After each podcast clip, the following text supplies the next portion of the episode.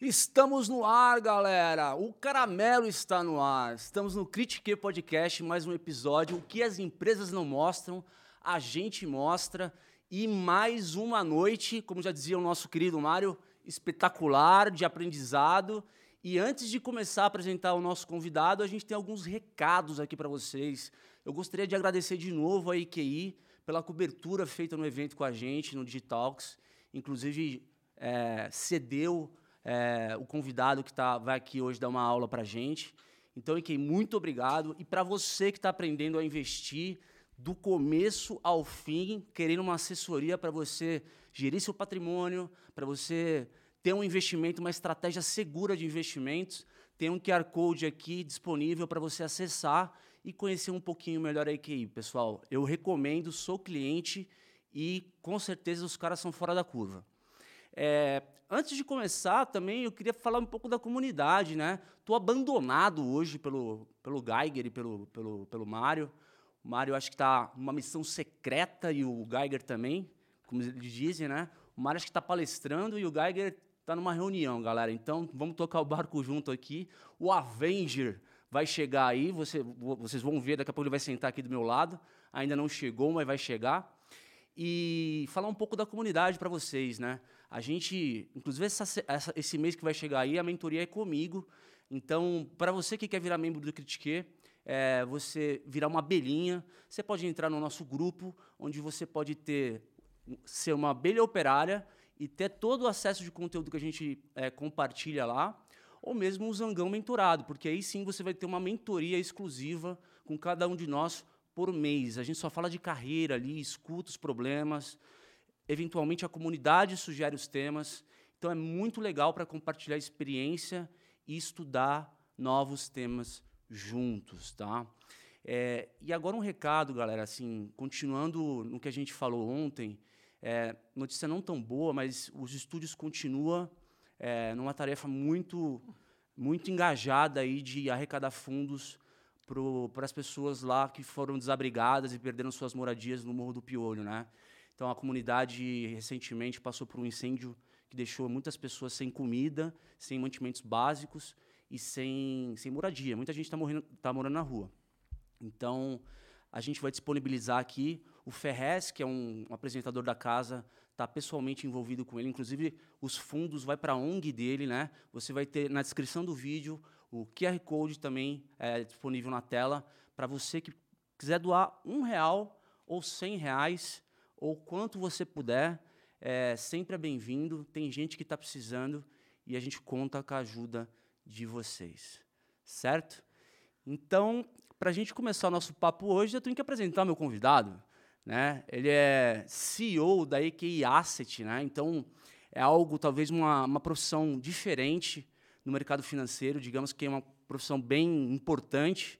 É, a gente não teve ainda uma figura dessa aqui, então vai ter muito papo bom para a gente falar. Estamos aqui com Arthur Marchetti, que é CEO da Asset IQI. Tudo bem, cara? Muito prazer. Prazer, velho. Muito legal estar tá aqui. Acho que, pô, baita honra poder, poder bater esse papo com a galera aí. Sim, com certeza, cara. E eu falei que é um papo diferente, um papo inédito, porque, Arthur, é, acho que nenhum gestor, nenhum, nenhum cara que cuida de uma asset sentou aqui para falar do Critiquei. A gente sabe que o mercado financeiro é, é, tem, tem muitos fundos no mercado, às vezes as pessoas não têm muita noção do que está por trás da infraestrutura. Tá? Então, a gente teve o Luiz Moran aqui também, que trabalha toda a parte de análise, de, de pesquisa e recomenda ações. O Ettore, só para vocês entenderem, galera, ele é, ele é CEO de uma asset que, na verdade, possui um ou mais fundos embaixo dele e você deposita confiança, aplica seu dinheiro, você compra a tese desses caras, você, você compra o cérebro deles para acreditar nas teses de investimento e fazer seu patrimônio é, crescer, enfim, investimento, né? É, hoje, Héctor, você, quem, quantos fundos estão embaixo da Asset? Hoje a gente tem 10 estratégias de gestão, deve ser mais ou menos aí uns 60 fundos, e a gente soma no total praticamente 3 bilhões de reais. E a gente começou o projeto ali na, na IQI, primeira, a primeira cota, o primeiro fundo foi janeiro de 2021. Então estamos aí um ano, um pouquinho mais de um ano e meio, com praticamente 3 bi, 45 pessoas, um baita sucesso aí em todas as áreas. Então, é motivo de muito orgulho, porque basicamente a gente está embaixo de uma máquina de vendas, né? Você, comentou no, no, ali no, na abertura, é, EQI é um case né, de sucesso, de, de, captação. Então a gente hoje, a EQI tem mais ou menos 17 bi e meio, né? E a gente cuida de 3 dos 17 bi. E como você falou, a gestão proprietária. Então a EQI é plataforma aberta. Então o cliente vai lá, ele escolhe é, desde produtos é, é da própria Asset, que são esses uhum. 3 bi, e produtos do mercado, né? dos grandes bancos, das grandes gestoras e, e de outros concorrentes. Então, a gente, grosso modo, cuida de 15% do total de recursos dos clientes da IKEA. Perfeito. E estratégias diferentes, né? Tanto Sim. em renda variável como renda fixa, né? depende do gosto é, do cliente. A gente né? tem desde o fundo DI, né? passando por fundos de crédito, pelos fundos macro, que tem um quê de é, internacional e, e local, uhum. os fundos de bolsa, né? os fundos de equity. É, e a gente tem até teses alternativas. A gente tem é, fundo de venture capital que, que, que, que acredita aí nas empresas de tecnologia, Legal. fundo de compensação ambiental. Isso é uma, fica numa célula que a gente chama de alternativos. Então, de fato, a gente tenta entregar todo tipo de solução para os clientes. Aí. E a distribuição dos fundos são exclusivos na plataforma da IKEA ou vocês têm outros players no mercado não, que? Não, a, a gente hoje, dos 3 bi, a gente tem mais ou menos 500 milhões de clientes institucionais. Uhum. Então, uh, os grandes bancos, uh, outros, uh, outras corretoras, alguns agentes autônomos são clientes nossos. Então, a gente é o que a gente chama também plataforma aberta. A gente vende os nossos produtos tanto para a base da EQI, que é o nosso foco, claro, a gente tem uma máquina de venda meio que jogando a nosso favor e uma distribuição externa também. Porque pô, a, a Asset ali tem, tem 45 pessoas, boa parte delas muito experiente, galera com muito tempo de mercado, então eh, a gente veio para a IKEA já com algum nome, então uhum. é, facilitou o nosso processo de transitar aí nas estruturas de outros bancos e o pessoal tem comprado também as nossas teses de investimento. Muito legal, cara. A gente vai falar um pouco mais de negócio para frente, mas antes vamos começar do começo, cara. Eu queria entender um pouco do Ettore. Como é que foi o início da tua jornada? Porque a tua carreira é muito interessante, assim, para quem quer começar no uhum. mercado, como você chegou, enfim. A gente vai passar por esses temas. Mas eu queria entender, lá atrás, você é um cara da Poli, né? Sim. E, de repente, você é, mudou, pivotou a tua vida para o mercado financeiro, para a economia. Você já sabia que você, antes da faculdade de engenharia, você queria ser um cara do mercado ou você descobriu no meio da, do caminho? É. Cara, essa história é boa, cara. O, eu, eu tava no colégio, eu tava entrando no colegial ali, eu fiz Bandeirantes, né, que, é um, que é um colégio tradicional de São Paulo, uhum. muito ser muito rígido, né? É, é, classificação por nota, classificação é, muito competitiva, né? E aí, nesse momento, é, a, a, minha irmã, ela, ela namorava um sujeito que, pô, era do mercado. E ele é, devia ter uns seis, sete anos mais que eu. E ele começou a me falar, pô, o que é o mercado, todo o dinamismo, toda, toda essa característica de você é, se provar todo dia, se reinventar todo dia. É, e, pô, eu fiquei apaixonado. Isso estava no colegial, primeiro colegial. Aí eu virei para ele e falei, pô, Caio, quando você, quando eu entrar na faculdade, eu já quero começar a trabalhar no mercado. Eu vou fazer engenharia, porque acho que é uma formação bacana, né? Tinha aquela uhum. pressão em casa ali para ser uma, uma das faculdades mais tradicionais, assim. E acaba te abrindo muito a cabeça, porque você é, é, ensinar a falar é mais fácil do que, do que ensinar a fazer conta. E a faculdade de engenharia te dá essa coisa, ó, meio que se vira. Me lembro que na Poli tinha muitas vezes que o professor chegava na sala, passava uma matéria super complexa em cinco minutos, falava assim, ó, galera, se virem, estudem em casa, livro tal, capítulo tal. Então, você aprende a se virar, né? Aí eu tava no colegial, aí fiz o, fiz o Bandeirantes. Uh, nesse ínterim, minha irmã não namorava mais o, ele, mas ele continuou meu, meu, meu colega ali. Aí acabou, passei na poli, primeiro ano, eu liguei para ele, ô Caio, lembra que você me falou é, do estágio ali? Pô, tô, tô na faculdade. Aí ele falou, cara, é, você está no primeiro ano, acho que não pode é, ainda fazer estágio, porque a, a, faculdade não vai assinar, mas eu tô numa, eu tô numa corretora que ela, ela faz gestão de, de hedge funds, né, de fundos multimercado naquela época, tô falando ano 2000, tava nem começando, né, um dos, tinha meia dúzia de fundos, e ele falou: ó, aqui é um negócio bem. que hoje, no, no, linguajar de hoje é startup, né? Mas, pô, bem empreendedor. Então, se você conseguir trabalhar, não precisa nem assinar a faculdade, porque eles não vão te assinar no primeiro ano. Eu falei: não, eu topo. Aí nisso, eu comecei a trabalhar do primeiro para o segundo ano da faculdade, tinha tava, acabaram de completar 20 anos. Aí eu comecei na corretora Reding Grifo, que depois pô, virou, virou Credit Suisse Reding é. Grifo, Fundo Verde, Luiz Tuberger, e aí, é, que, um dos grandes gestores aí do, do Brasil. Aí nisso eu comecei a trabalhar nessa, na, na Reding Grifo no primeiro para o segundo ano de faculdade. É, e já sabia que eu queria isso, então nunca nem exerci engenharia. Fiz engenharia de produção, que na época era a mais difícil de entrar na Poli, porque era mais fácil de sair, né? Então, é aquela é, pague para entrar e reze para sair, né? No, no, caso da Poli não paga, você só paga com esforço, porque é faculdade pública, mas era e a, e a engenharia de produção era mais fácil. Isso foi bacana, porque no final da faculdade, ali em 2004, eu já era sócio do banco. Então, eu pouco ia na aula, ia tentando ali me virar para completar a faculdade. Tanto que tem uma, tem uma passagem engraçada que eu no, no convite de formatura da minha turma me esqueceram meu nome. Falou, pô, mas eu não colocaram. Eu, pô, esquecemos de você, você nunca vem na, na, você nunca vem na aula, né? Uhum. Aí esqueceram do meu nome. Você estudava mas... o suficiente para passar. É, na... não, e pô, aquele, aquele esquema de, pô, cara, ó, uhum. me ajuda num trabalho aí, me ajuda numa. Eu fiz essa pergunta porque eu sou um cara de finanças também, né? Tô no meio de tecnologia, mas com finanças também. E eu sou um cara, sou formado em engenharia elétrica na, na Unesp, né? E é muito louco porque, é, por mais que eu dê graças à minha faculdade de engenharia, é, enfim, te ensina raciocínio lógico, tal, te dá um, um, selo importante que no mercado é muito abrangente, sempre rola essas correções de rota, né? Uns em algum momento da carreira, você foi no começo, né? Depois você pegou gosto pela coisa e seguiu, mas tem outras pessoas que começam a gente costuma falar isso bastante aqui. Começam na engenharia, vê que não é aquilo e muda, enfim. É, não existe uma receita. É muito difícil, talvez, talvez seja a minoria das pessoas, é, achar que vai ser um profissional exatamente naquilo que estudou, né? Quando na verdade dá uma bagagem ali, uma base para você seguir a tua carreira que de fato você vai seguir, né? Sim. É. E, e com relação à tua entrada no mercado financeiro, como é que foi a, a tua jornada de crescimento na corretora? Assim, você você entrou como um analista e depois foi galgando novas posições? Uhum. Não, foi legal, porque esse o Caio, né, aí me contratou e eu fui trabalhar com ele, estagiário dele, né? Uhum. Aí ele fazia um, um negócio que hoje é gestão de fundos de fundos. Então, basicamente, a gente montou o primeiro fundo de fundos do Brasil ali. O que, que era fundo de fundos? O que, que é fundo de fundos, né? Você é, escolhe os melhores gestores, ou que você julga ser melhor, as melhores estratégias, e monta um fundo que acaba é, a gente fala no mercado que tem uma correlação menor com os outros portfólios, porque um gestor está fazendo uma coisa, o outro está fazendo outra coisa, e, e meio que, às vezes, os riscos minimizam Você mescla. É, a volatilidade Isso, do negócio. Né? E aí, o que era bacana é que eu entrei como estagiário dessa área.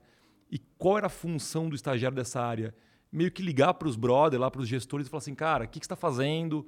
Qual é a sua cabeça? Qual a sua opinião? Então, pô, para um cara que não sabia muito de mercado, estava vindo da engenharia, eu ligava para os caras e, e, entendia a cabeça deles. Então foi formando uma base, falou, pô, aquele cara ali é bom de operar moedas no mundo. Então, pô, ó, eu tô achando aqui que o, a coroa norueguesa vai valorizar, que o dólar canadense vai desvalorizar. Aí eu chegava no final e falava, pô, cara, é, e aí, qual é a literatura boa para se aprender isso? Ou que. Não, vem aqui, passa um dia comigo, faz uma. Fica aqui é, uma semana. E no final, eu era o estagiário de uma de uma empresa que alocava muitos recursos nele, então os caras queriam dar aquela agradada, né? Então é, foi muito bom porque eu fui aprendendo, pô, é, bolsa, juros, é, moedas, é, mercado externo, com muito na entendendo a cabeça do, do, do, do, do gestor e meio que vendo a semelhança de como o cara pensa um com o outro e o que, que, seria uma tal de receita do sucesso ali. Então, Sim. foi uma, o início do processo foi bem bom pavimentou bem, assim. Vai. Engraçado, porque eu imagino você como estudante de engenharia começando no mercado, assim, pescando umas frases que os caras falavam, você ia, puta, o que, que é isso aqui mesmo? Você ia investigar e aprender sobre aquilo, e aí cada vez mais isso ia te fazer versado naquele tema. Foi uma esponja nessa época mesmo, né? Foi, foi legal. E assim, pô, no final, era. Sem, eu me lembro, pô, eu chegava na faculdade, último ano, um bolo assim de relatório só de banco, análise é, econômica, análise de ações. E aí só não tinha espaço para livro de engenharia, né? Aí chegou na época do trabalho de formatura. Falei, putz, que caço que eu vou fazer aqui, né? Aí eu peguei e falei, ah, vou fazer um link. Então eu estava naquela época, eu me formei ali no, no 2004 e estava tendo aquele boom da economia americana Uhum. e o preço de casa subiu muito. Pô, você é novo, mano. A gente tem praticamente a mesma idade. É, eu sou de 8,2. 8-2. É. 8-2, tamo junto. É. Ah, fiz, você já fez 40? Não, calma, fiz- calma, calma. Estamos chegando lá. É, chegando passei lá. lá semana passada, né? Aí, Ah, foi semana passada? Foi, foi. Ah, então não corre junto, é, o É. mesmo mês que vem, pô. aí o. ah, aí eu, pô, como eu fazia o trabalho de formatura, engenharia de produção, pô, odiava a fábrica, nada a ver. É, Bem-vindo, senhor Barra. Eu falei que ia sentar um Avenger aqui, galera. O Barra é aquele cara que já é de casa, então seja bem-vindo, Barra. Boa noite, pessoal. Boa noite. Boa noite. Tamo junto aí, cara. Parabéns, São Paulo, pelo trânsito que me fez chegar. Você é de casa, cara. 12 minutos. E posso te falar, no Critiquei assim, cara. Qualquer episódio que a gente tiver ao vivo, seja, seja é, apresentado pelo Mário, pelo Geiger, quem chega atrasado senta na hora e, meu, começa a falar que é todo mundo em casa, cara. Vamos que vamos. é, O Héctor tava Eu vim contando. ouvindo, hein? aí, É. beleza. O Héctor estava contando da, da jornada de crescimento dele na carreira. E aí, quando você entrou na corretora para começar a tua jornada no mercado financeiro, e você começou a entrar em contato com esses caras fodas, assim, você foi aprendendo sobre a tua... Você meio que já tinha na cabeça, puta, eu quero ser que nem esses caras no futuro, mano. Já tenho aonde chegar. Você já traçou um objetivo? Então, mas, é, mas aí tem uma passagem bacana, né? Que o, eu estava nessa área, né, anal- analisando gestores e acaba sendo aquela coisa, vai, digamos assim, você quer ser médico, mas você não, ainda não tem bagagem, você não consegue nem se aproximar ali da cirurgia. Então eu falei, poxa, eu preciso me aproximar da cirurgia, né? Aí, na época, a, a Red Grifo eh, tinha, já, tava, já era um sucesso, eh, o Fundo Verde, né? Estamos falando ali 2003, 2002, 2003, e o Fundo Verde, que é o Luiz Tuberger, que é um dos maiores gestores do Trabalhou Brasil. com o Stuba já? 10 anos. Então, essa, que é, essa que é a passagem, né? Então, aí, é, o Fundo Verde, dois anos antes, três anos antes, em 99, tinha pego toda a desvalorização cambial. E aí o fundo tinha virado um mega sucesso. E eu falei, poxa, eu preciso ir para a gestão, né? E aí, naquela época, pela engenharia, eu manjava um pouco mais de Excel que a galera ali, que o pessoal mais novo. Então, eu comecei a fazer umas planilhas para ajudar na precificação de opção do pessoal da mesa. E aí, poxa, foi, eh, o pessoal foi gostando, até que um dia me chamaram, ó, vem para cá para ajudar na gestão dos fundos. Aí aceitei na hora. Isso estamos falando 2003. Aí eu fui para a mesa e, pô, na mesa da, mesa da, da, da Red Griffin naquele momento devia ter umas 10 pessoas. E, pô, eu praticamente fiquei sentado do lado dele, do Luiz ali, um tempo. Então, é, Nossa, mano. começou. Não, e aí começou, você começa, de novo, o que eu fazia com os outros gestores, que era observar, escutar é, pô, a forma do- dele pensar. Eu, lá moleque ainda, estamos falando 2003, tinha 21 anos, 3 para 4, 21, 22 anos, e começou aquela pauleira de é, aprender a gestão, era ponta de mesa ali, fazer a boletagem, tudo, comecei assim, mas do lado já entendendo, participando das reuniões, e, e no final, pô, tinha reunião lá na época com o Maílson, com o Delfim, né, com, pô, grandes cabeças do mercado, e fui já bem novo é, é, acompanhando e vivendo isso. Né? Até que em 2004, um ano e pouco depois, 2004, 2005, o Luiz falou, pô, você não quer assumir os fundos de renda fixa da casa? Eu já, já tinha alguma bagagem, né? Estava ali há quatro anos, mas tinha acabado de me formar, fazer um ano e meio de formado, assumi. Aí foi natural, pô, vai assumindo mais responsabilidade, vai tocando os fundos renda fixa, vai tocando alguns fundos multimercado, estratégia de previdência, eh, ajudando no, no fundo verde em alguma coisa de relacionada a moedas, juros, e foi isso. Tanto que no final eu, eu, eh, eu fiquei na Grifo até 2012, 12 para 13. Então, de fato, foi sete, oito anos ali perto dele. Então, foi bastante foi bastante produtivo aí esses anos e acabou criando aí uma, uma bagagem para você tentar eh, ajudar ali a, a- a- entender o cenário, a, a ter uma linha de raciocínio legal, a, a entender os pontos fortes e fracos das pessoas. Então, foi, foi bacana. E, porra, eu acredito que essa tua experiência, o teu interesse deve ter te credenciado a você viver essas experiências que fez que você galgasse novas posições, né? Eu fico pensando, você falou, pareceu tão simples, mas é complexo, né, cara? Muito, Mas- não, E acho que teve duas coisas que eu achei muito curiosas aqui, até para você que está ouvindo em casa prestar atenção. A primeira, a oportunidade apareceu porque você já tinha uma habilidade. Trabalhava com Excel, podia ajudar o pessoal da mesa. Sim. Que a gente estava falando no outro episódio aqui, há uma semana As coisas atrás. meio que interseccionam, Como é né? importante você pegar suas habilidades e colocar à disposição para resolver um problema para alguém. Que nem era a tua área. Você podia ficar sentado ali e falar, não, tudo bem.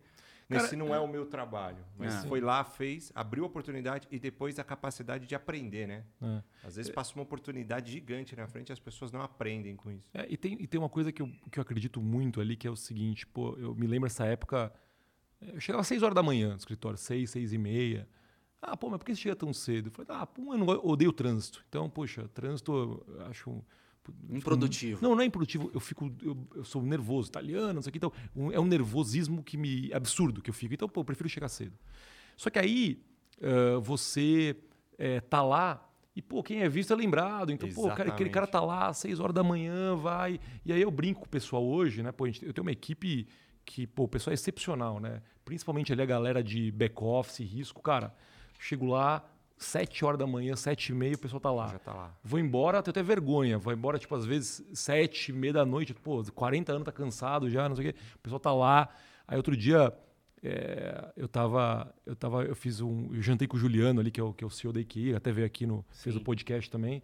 É, aí a gente voltou pro escritório, sei lá, 10 da noite, eu tinha que pegar a mochila. Pô, cheguei lá, tem os caras lá. Falei, 10 horas. Então, assim, no final, quem é visto é lembrando, mas só para fazer. é- é- eu me lembro que muito dessa, dessa chance é porque eu fazia essas coisas extra o meu trabalho para as outras áreas nesses horários.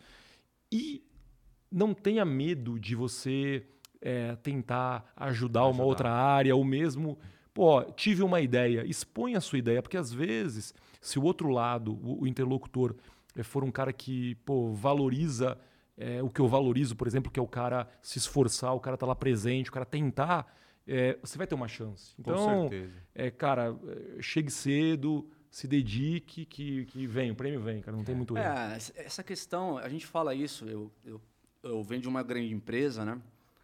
Essa questão de você transbordar é, a tua vontade de ajudar para outras áreas, colaborar de fato, faz de você uma pessoa que naturalmente vai ser, primeiro, benquista pelas, pelas áreas que te circundam. Segundo, importante para mobilizar os times. Então, acho que isso é, um- é uma coisa muito marcante na carreira e característica de quem chega lá, porque ninguém chega lá sozinho, cara. A gente teve, é, é, porque a gente tem sempre os nossos mentores, as pessoas que compram o nosso passe, que acreditam na gente. Não é por acaso, porra. É por acaso você tem um passado que justificou isso, né? Agora, uma coisa do mercado financeiro que, que eu vejo que tem bastante, e hoje você é um cara que passou por gestão, hoje é um CEO de asset. Como é que foi a, preparação? é, você tirou alguma certificação para você é, alçar novas, novas áreas? Como é que foi esse processo, estudo? Porque eu sei que é, é foda, né, cara? Não. Eu, eu- sempre me perguntei assim, pô, não tem uma é, faculdade de gestor de fundo de investimento? Não, cara, não, não tem como, cara, porque no final é, é um processo que você tem que conhecer um pouco de tudo, né?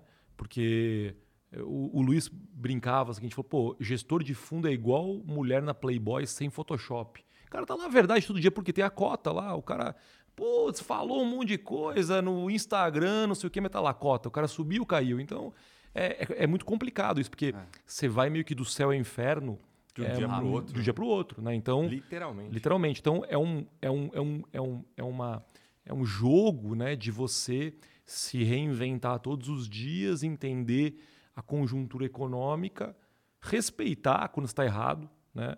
É, aproveitar o momento quando está certo para tentar alavancar as apostas, né? Ou, ou aproveitar aquela onda, mas é, não tem muito formação porque é você entender um pouco de tudo. Então, o no final das contas, o que mais conta é ser um cara multi, multitask, né? Que você consiga conversar com bastante gente, montar um bom time. Isso é essencial. Ninguém, ninguém chega lá sozinho, mas não tem muito como, como você se formar gestor. Você tem que entender um pouco de tudo, desde astrofísica até é, pô, como você faz uma boletagem de um ativo financeiro. Agora, eu me lembro que é, nessa, quando eu estava nessa área ali de, de, de- de alocação de, de fundos, existia um curso na BMF, que era no centro ainda, que era curso de formação de operadores, né? E era o curso que era de segunda a quinta, das 7 às 11 da noite. E, então eu saí, saía do trabalho, ia para esse curso, ah, das 7 às 10 e pouco da noite, pegava o metrô, voltava para casa. Então, no final, deu uma boa base, porque para quem não entendia nada de mercado, para você aprender a precificar os ativos financeiros, sair um pouco do livro-texto e entender. É, eu peguei alguns professores muito bons. Era pregão era, Era, no grito é, ainda? é. Ou era digital já? É, tipo, primeira semana de trabalho, os caras chegavam e falavam assim, ô Héctor, e falavam, faziam para todo estagiário, né? Vai lá, sobe lá na, na, na, mesa de, na mesa de operações e fala com um cara mais velho, que no caso era o Luiz, pô, é, pra, vai buscar a chave lá para fechar o pregão. Então, tipo, tinha essa zoeira. Aí tinha uma outra que assim, ah, é- louco, não, velho. essa era boa. Os caras falaram assim, ó, hoje vai ter teste. Essa não fizeram comigo, mas gente- eu fiz muito com os estagiários, né? É, vai ter teste do DEFON, que é, Departamento de Fonética do Banco Central. Então algum cara ligava de uma corretora e dava um trote, ó, então você precisa dar uma ordem e você precisa falar, aí, pô, fala mais alto, canta o hino nacional e no meio da mesa todo mundo sabia que era um mundo trote canta. e os caras gravavam, então era era, mas era, era aquele bullying do bem assim, pro cara se integrar mais no time, então tinha DEFON, Departamento de Fonética, para você aprender a dar ordem porque era viva voz, né? Não tinha, não era Não, era tudo eletrônico. no, no gogó ali, né, cara? Não tinha... E aí, pô, eu fui lá no pregão. ah, tenho até hoje grandes amigos que eram ex-operadores de pregão. eh, tinha os scalpers, né? Que eram os caras que operavam eh, risco para eles mesmo lá dentro. Então, pô, dava, dava bastante casco, assim. Era, era, Aquilo era estressante. Tá louco. Nossa, cara. Era doideira. Imagino que você deve ter o coletinho ainda, né? É, não, mas eu, eu nunca fui operador. Eu fui Ah, lá tá. visitar algumas Visitar. vezes. Tinha os coletinhos da Sim. galera gritando no, no telefone, telefone, é muito louco. é. Isso aí é a galera que é do operador da antiga é super saudosista. O cara senta numa mesa de bar e conta as histórias, né? Porque é. muito louco. E, cara, você como gestor, é, como você. Você acabou de falar, você trouxe um negócio interessante agora, que você tem que estar informado sobre tudo, porque você está coordenando ali diversas estratégias, você tem um time embaixo de você. E, cara, a gente está num mundo de abundância, uma porrada de informação, onde você tem que ter eficiência, tem que ser filtro, tem que ter um monte de estratégia para poder é, absorver o conhecimento da melhor forma possível. Como, como que é a tua rotina? Como que você se informa para poder estar mais a par é, da, da, tua, da tua, da- da- do teu dia a dia? É, isso é uma boa pergunta, porque no final é tanta informação, o cara se perde se o cara não tiver. Então, no final é, é observação, é experiências, tem que ir nas fontes certas. Então, eh, sei lá, faz uns 10 anos que eu não leio jornal. Por quê? Porque chega de manhã, tem uma corretora, inclusive o, que, quem toca é um grande amigo meu, abraço aí, Pedrinho. E, cara, tem um resumo de todos os jornais, mas um resumo feito por um cara que tem muita noção disso. Então ele pega. Ele não é que ele resume as notícias, É ele pega as né? principais notícias, faz um clipping direcionado para o mercado que vai fazer preço. Então já me economiza ali, sei lá, uma hora pelo menos, porque, pô, pega valor, Estadão, Folha, tudo, só as E principais acesso notícias. restrito, uma assinatura? É, não, na verdade, quem opera na corretora tem direito a esse clipping. Ah, tá. E esse mesmo ah, ah, indivíduo, ele o dia inteiro, ele manda notícias importantes que ele acha que vai fazer preço. Então, eu que, tô, que sou um cara que fico mais fora da mesa para tentar fazer negócio, abrir frente, fazer um pouco do, da gestora eh, funcionar, né, em termos de estratégia, é muito bom porque eu volto para a mesa, então eu bato o olho nessas notícias e já sei o que aconteceu durante o dia. Então, beleza, esse é o primeiro ponto. É, notícias básicas, né? Aí, hoje em dia, cara, deve ter 30 bancos que a gente tem acesso às análises eh, econômicas e de ações e de país, etc., que a gente recebe. Então, se você for querer ler todos os seus e-mails, você morreu. né? Então, operar. aí, ao longo do tempo, eu fui eh, me identificando com alguns analistas e alguns bancos. Então, eu acabo lendo aí cinco, seis grandes cabeças e eu eh, faço a minha, o meu compilado mental usando esses caras.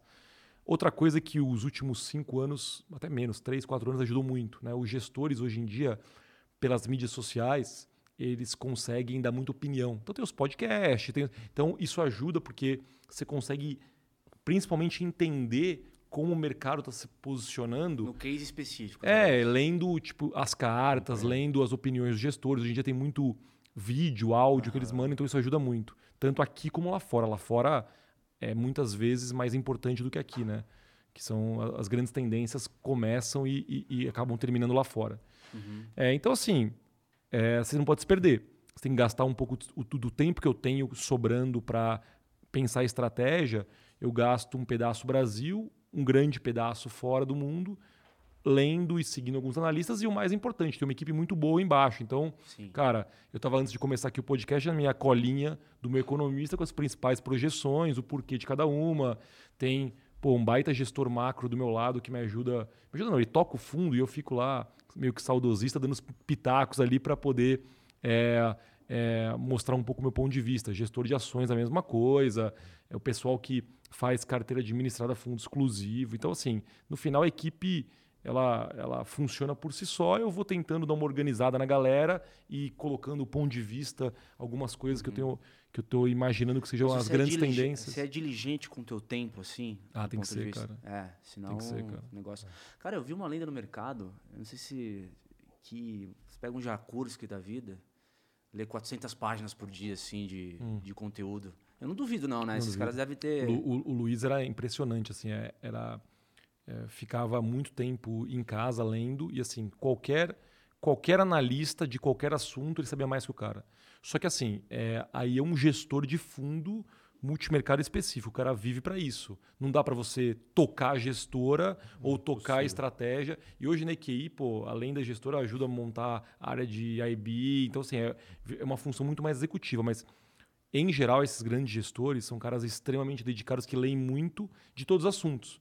Então é isso que eu falei. O cara tem que ser multitask, porque o mercado é temático, né? Então, pô, Contexto, saí, cada um. ó, ele saiu de Covid para gargalos de produção, para Inflação, para banco central. Então, os temas vão mudando. Você tem que conhecer de todo, todo um pouco. Ou você tem que reaprender rápido. Então, na época do Covid, o pessoal fazia é, palestra com médico. E depois eles começaram a fazer palestra e entender gargalo logístico com o cara do setor. E depois com- voltou a- ao, ao- ao tradicional Banco Central, inflação. Então, cara, é uma reinvenção constante. Então, cara que, como eu, putz, não gosta muito daquele projetinho, começo, meio e fim, repetir, o mercado, para o bem ou para o mal, é cada dia uma, é, uma, é um tema diferente. Né? Então, o cara que é mais pilhadão, que quer tentar todo dia meio que eh, se desafiar, entender de um tema novo, pô, é um negócio que é muito Tem rico. uma reflexão aqui no meio, e aí eu queria ver a tua opinião, Barra.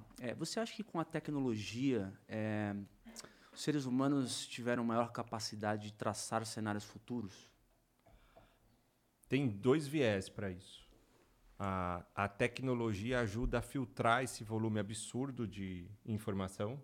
Então, hoje é impossível você fazer isso sem curadoria, que é um pouco do que o Ettore falou aqui. Ter alguém específico é, filtrando e trazendo contexto.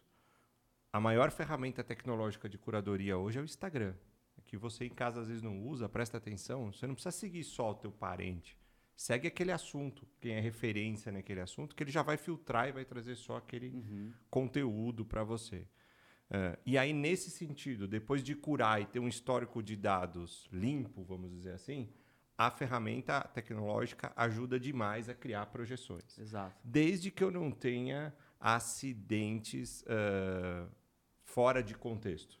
Então, vamos lá, a gente trabalhou muitos anos né, juntos na mesma empresa, eh, com inteligência artificial, a gente tem excelentes cenários para planejamento de demanda, para distribuição de cadeia de logística, que vinha funcionando muito bem. Quando chegou um Covid, a forma de você fazer essa demanda mudou totalmente. Porque eu tinha uma rotina onde eu almoçava perto do trabalho, eu ia no supermercado no sábado ou no domingo e já fazia a compra da semana. É, às vezes eu levava, é, às vezes não, levava meus filhos para a escola, então eu tinha um determinado tráfego para seguir. Quando chegou o Covid, todas essas atividades mudaram.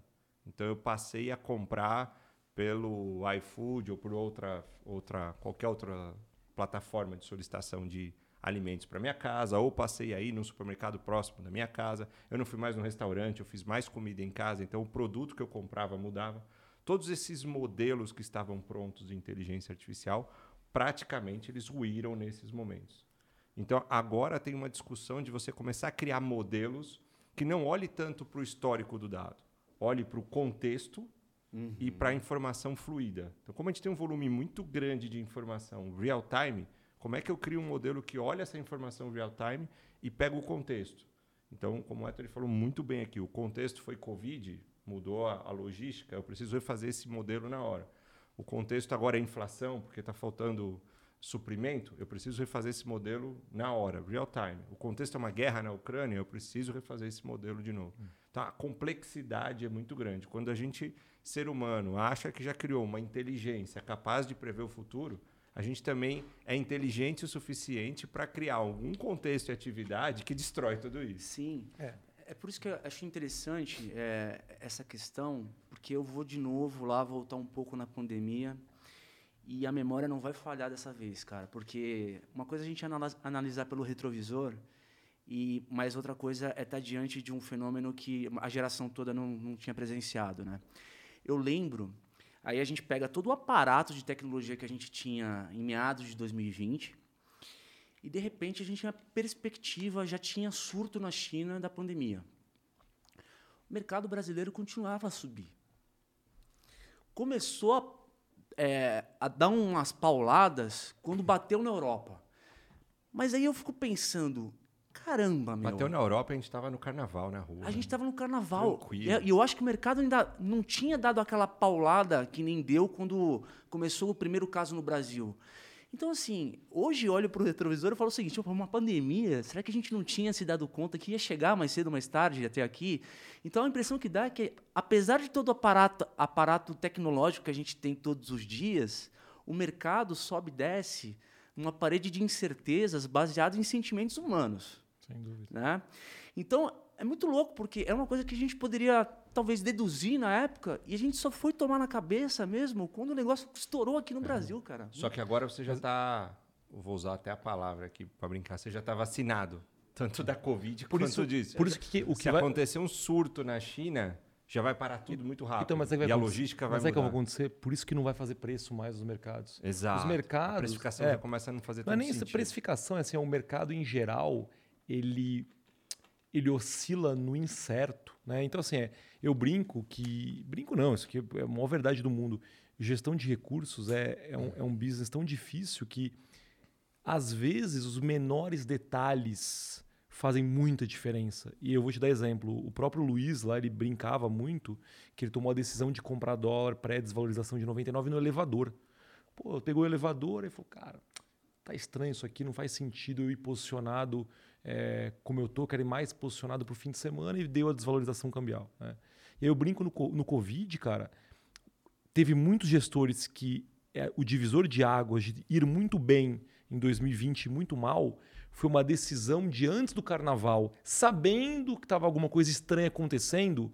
Tipo, alguns caras falaram assim: pô, ah, cara, depois do carnaval eu vejo isso.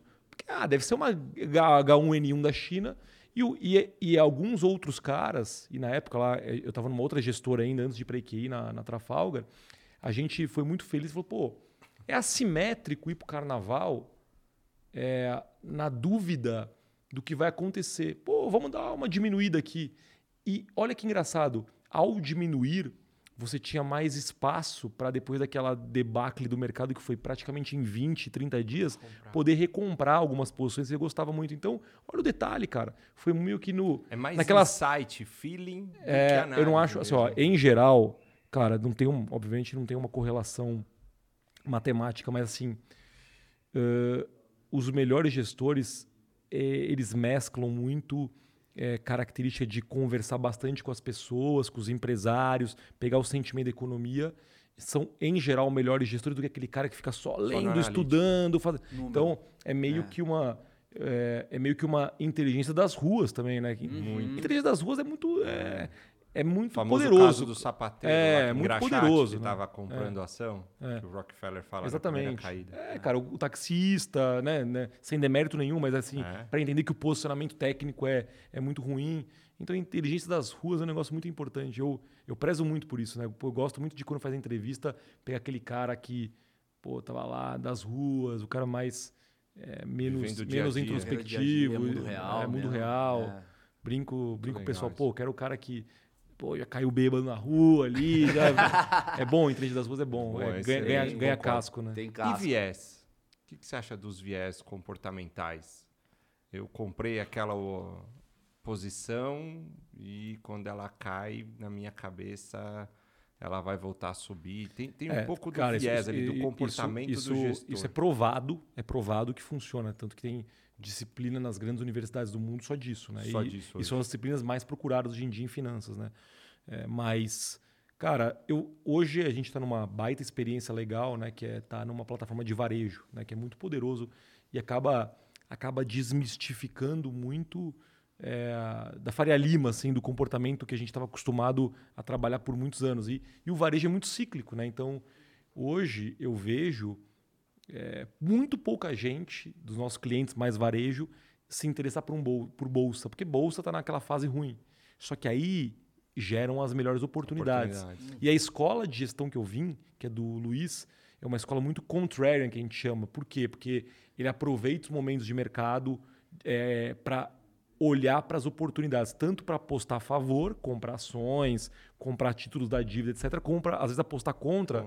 Pô, comprar dólar porque está barato, comprar um seguro contra a inflação global. Então, é, em geral, é, quem tem esse, é, essa formação tem uma característica de tentar olhar a simetria, né? É, é, tem muito mais para ganhar do que a perder, é, olhando contra a tendência. Só que é muito difícil isso, porque. Só um especialista. É, e, e, cara, você não pode se colocar na frente do trem muito cedo, você morre. Então, é, acho que mesclar os dois, e, e, de novo, eu, eu falei do varejo, porque o varejo acaba te ensinando a ser mais cíclico. Né? É, acho que é mesclar os dois, que é sempre olhar risco-retorno das coisas, mas é, é, respeitando muito o que está acontecendo naquele momento, é, parece ser um- um- uma mistura bacana e uma mistura ideal. Eu acho que a gente chegou num momento também de muita informação na internet, que você entra lá, vê um influencer falando, é fácil, entra aí, compra o ativo, compra uma ação, você pessoa física, administra a sua carteira. E não é tão simples assim. Requer um, embora a gente falou aqui que não tem uma faculdade, uma pós, requer um conhecimento e um tempo de dedicação muito grande. Acho que se você, como pessoa física, conseguiu conversar com um especialista, está montando uma carteira para longo prazo e compra aquela determinada empresa porque acredita, tudo bem. Mas todo mundo que eu conheço que tentou de forma amadora em casa eh, comprar e vender ativos num- mais cíclicos acaba perdendo muito para qualquer fundo e qualquer gestor que está trabalhando ali. É, eu acho que do mesmo jeito que veio muita gente, acho que os influenciadores ajudaram demais a, a trazer informação para o mercado e muita gente ir investir, que antes a gente praticamente não tinha essa informação. Mas essa, é, isso foi muito benéfico, mas também, na minha opinião, trouxe um pouco aí de problema, porque a pessoa acaba gastando energia em casa para comprar sem ter a experiência e sem ter a informação de que um profissional poderia ter. E, de repente, num fundo médio e longo prazo, ele vai ter uma rentabilidade bem melhor Sim. do que ele tentar administrar a carteira sabe, sozinho. Sabe qual? Essa frase eu uso toda semana com cliente, né? Então, obviamente, é, você tem clientes que são geniais na, seu, no sua, na sua especialidade de atuação, né? Grandes médicos, grandes empresários. E aí é muito normal o cara vir e falar assim, pô, eu quero montar o fundo, mas eu quero operar. Tá bom. Fala assim, se você quebrou o braço, você vai no ortopedista você vai tentar dar, o- ô, vou dar uma Vou dar uma remendadinha arrumadinha aqui. sozinho. Pô, cara, o gestor, o- Exatamente. o brother ali estudou tanto tempo, apanhou pra caramba, é, ficou 10 anos do lado de um cara que entende muito. Na teoria, ele vai fazer um melhor trabalho do que. E outra coisa, o cara tá lá com uma equipe grande, no caso da IKEA, 40 pessoas, fazendo isso o dia inteiro. Não, eu vou aqui atender. Final do dia ou eu de vou atender- manhã eu eu leio vou atender todos os meus faço. pacientes e, a- e eu, no meio das consultas eu vou dar uma vou operadinha e eu vou ser melhor que você. A chance disso é, durar muito pouco tempo, uma performance melhor, É é, quase zero. não, é quase 100%. Né? Que o cara, do, do cara, consistentemente, o médico ser melhor que o gestor de recursos na gestão de recursos, é quase zero. Né? Então, é, é muito normal acontecer isso. E então, a- até nisso é ingrata a profissão, porque o médico, você sabe que se quebrar o braço, você vai no ortopedista. Se você tiver um infarto, você vai no cardiologista. Se você quiser é, é, é, é, montar uma, uma, uma máquina Se você quiser montar uma máquina, você vai no cara que sabe montar a máquina, Um engenheiro. no engenheiro. Só que se você for. é, Na o- hora de finanças, o pessoal esquece esco- isso. escolhe um gestor de fundo, né? Então, é, e aí, cara, essa coisa do, pô, eu, eu acho que essa parte de, de, de crescimento das mídias digitais mudou o mundo, de fato, cara. você- hoje não é A à gente toa, só tem essa quantidade Não, de não é milhões toa- de CPFs É, na bolsa. bônus, né? não é à toa o trabalho que vocês fizeram ali no, no Flow os últimos dias, assim, mudou o patamar, né, de tudo que era relacionado a podcast, etc. Mas é, eu acho que no final você acaba passando a rede no mar, e aí vem peixe bom, vem camarão, mas vem bota, vem, Exato. vem, vem boia. Então, assim, cuidado para não escutar influencers incorretos, né? Então, pô, procure ver a história do cara, ver o que ele fez, ver a formação, porque no final, pro cara falar que a ação é Resultado. boa, ruim ou péssima, é muito É fácil. só virar o celular e começar a gravar uma Faz- opinião. Ver a né? consistência. Mas como é um negócio do ser humano, né? Parece meio óbvio eu acreditar. E eu vou te falar que eu fiz muita merda já no mercado, é, com, a- com essa questão de moleque iniciando no mercado, achando que. E, e no final do dia, cara, é simplesmente uma conclusão que não é muito difícil de fazer. Cara, o cara faz isso todo santo dia, estudou a vida toda pra isso, cara. Os caras comem isso com farofa. Você acha que você vai entrar nesse, nesse oceano de sangue e vai você se dar vai, bem. vai se dar bem, cara? Então, assim, eu acho que é- faz sentido, né? É Você vai razoável. entrar no campo com o Neymar, Mbappé e vai ganhar o é, jogo. é Você razoável. pode até você- chutar a bola uma vez ou outra, você não Pô, vai ganhar. E, e mesmo os grandes gestores, estatisticamente, os caras erram 45, 48% das vezes. Quer dizer, então é que os caras conseguem é, minimamente, quando eles vão bem, eles costumam é, ter posições maiores do que quando eles vão mal. Mas assim, cara, a gente erra muito. Né? Então Faz parte faz- da profissão. de vocês. é, não, é, é quase é quase um para um ali, O né? jogo é quem erra menos, né? É, ou quem erra com tamanho menor, né? É, É, exato. Então- e quando acertar, acertar É, grande. E tem Eu outra- acho que aí o, o quem é mais importante do que o como. Tá fora da minha habilidade. Não é algo que eu sou especialista, não é algo que eu estudei. É melhor eu procurar quem, ao invés de eu ir atrás do como. Exatamente. Eu gasto menos energia, eu sou mais eficiente. Porque 24 horas todo mundo tem. Eu, você, o presidente da república, o papa, todo mundo tem o mesmo tempo. Se eu souber gerir bem o tempo, eu vou ser mais eficiente. Vou dar um exemplo. É, o último evento que a gente cobriu, a gente teve com o CEO aí, sentou nessa cadeira. Ele falou, cara, faz muito sentido que vocês sejam um podcast oficial do meu evento. Porque eu não sei fazer podcast. Claro. Então vocês sabem. Então vocês sabem melhor do que a gente toda aqui. Então é- faz sentido vocês pegarem um espaço e cobrir o meu evento. Vocês fazem o que vocês sabem fazer, eu faço o que eu sei fazer. Então é, é bem interessante esse ponto mesmo. Mas eu queria falar um pouco da relação do dia a dia das equipes é, na hora de discutir teses de investimento. O que, que você acha que é relevante hoje para um profissional, um analista ou mesmo um gestor na hora de discussão de ideias? Você acha que hoje o cara do mercado financeiro ele tem que estar cada vez mais manjando de tecnologia, ele tem que ser multidisciplinar, você precisa entender de tudo. Mudou ao longo do tempo a- a- as habilidades e as competências que esse profissional tem que ter? Acho que acho que mudou não, mas ela fi- ficou mais competitiva, porque as- a- antes eu comparo quando eu comecei ali 2001, 2002, a informação era muito mais assimétrica. Então, para você ter acesso ao que o gestor estava pensando, tinha que ser um grande cliente. Hoje em dia, o gestor que não comunica se comunica bem, quer dizer, ou o cara é muito outstanding ou ele está morto no mercado. Então, a, a- informação é muito mais fácil de você acessar. E nem se fala dos gestores lá de fora. Antes, eh, quem tinha acesso a essa informação tinha muito mais chance de se dar bem no mercado. Hoje em dia, com a informação mais eh, simétrica, né, eu acho que outro dia eu vi um vídeo que era a abertura de uma conferência da Riverwood lá em Miami, né, que é o cara começou a conferência mostrando a equipe, acho que era da Ferrari, trocando o pneu do box. Então, você, é um trabalho de equipe que, assim, uma vírgulazinha Centésimos. Você já muda de uma troca perfeita para uma troca péssima, né? E no final é isso. A sua pergunta é, pô, tem que ser mais especialista, mais generalista. Isso. Não, cara, tem que ter de tudo um pouco. Só vai funcionar se você tiver o generalista sendo a cola do time, né, que é unindo as pontas, fazendo o negócio acontecer, o especialista é, fazendo os seus estudos e dando convicção para o gestor que a melhor ação é aquela, que a melhor moeda é aquela, que o melhor momento de apostar a favor ou contra a inflação é aquele. Uhum. Então, eu acho que é mesclar as duas coisas. Então, a equipe vencedora para mim é a equipe que, que consiga ter um analista muito focado em alguns temas, que tenha um CEO ou um gestor generalista que una, que consiga fazer esse meio de campo, que tenha um economista que consiga entender de cenário local, cenário global, é, se reinventar às vezes para entender um pouco mais de política. Uhum. E é isso. Então, assim, acho que é um time, cara. Então tem que ter um pouco de tudo. E, mas só para entender a dinâmica, um analista que está diante de uma tese e ele quer defender essa tese para merecer um pouco, talvez, um, uma atenção do gestor ou uma mudança de estratégia do fundo, etc.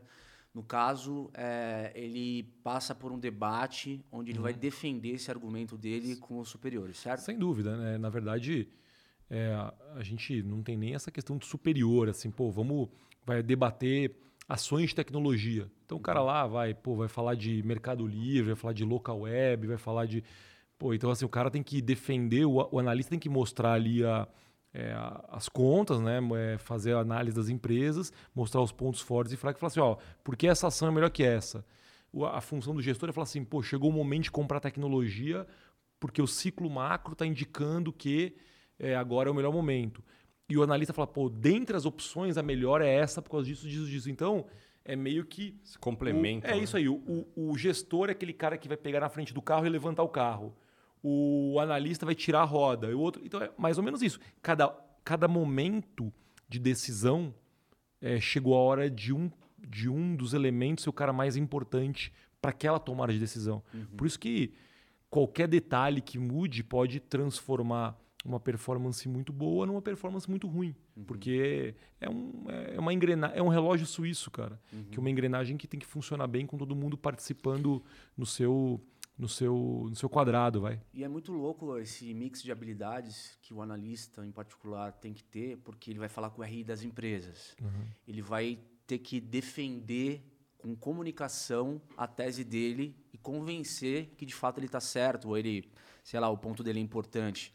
Então é um, é um mix né, de especialista ali com habilidade de. Habilidade de poder... técnica de conhecer a empresa e habilidade comportamental de poder se comunicar e defender aquela informação, aquela mensagem. É. Exatamente. E com relação também a tendências, né, cara? O que eu, o que eu vejo bastante é.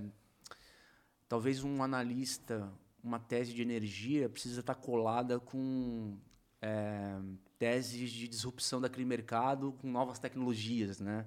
Então, cara, o cara precisa complementar o entendimento daquele mercado com o que pode vir a disruptar aquele mercado e possa dar um, um upside na, na no valor da ação, né? É. Tem isso também, né? É, eu acho que tem um outro tema que é importante, que é qual, na verdade, o tema importante é qual é o tema, né? Então, eu, acabo, eu, eu provoco muito isso ali na, na gestora, que assim, não adianta você discutir é, falta de água no mundo quando está chovendo muito. Então, assim, é, é, é, muito importante saber qual é o tema que vai fazer diferença. Uhum. Atualmente, com certeza absoluta, o maior tema do mundo é a inflação no mundo desenvolvido. Ela é mais transitória ou ela é mais permanente, ela é mais rígida? Então a gente está gastando muito tempo provocando os economistas, provocando os analistas o seguinte: quais são os indícios se a inflação nos próximos três a seis meses é mais transitória ou não.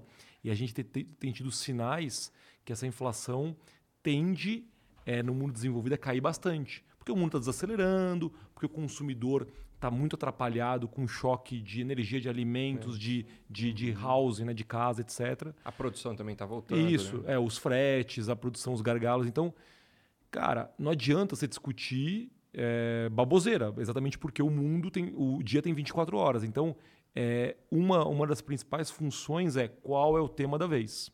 Isso já é um meio caminho andado. Uhum. Discutir a coisa certa. É, então, pô, hoje em dia a gente está no meio de uma.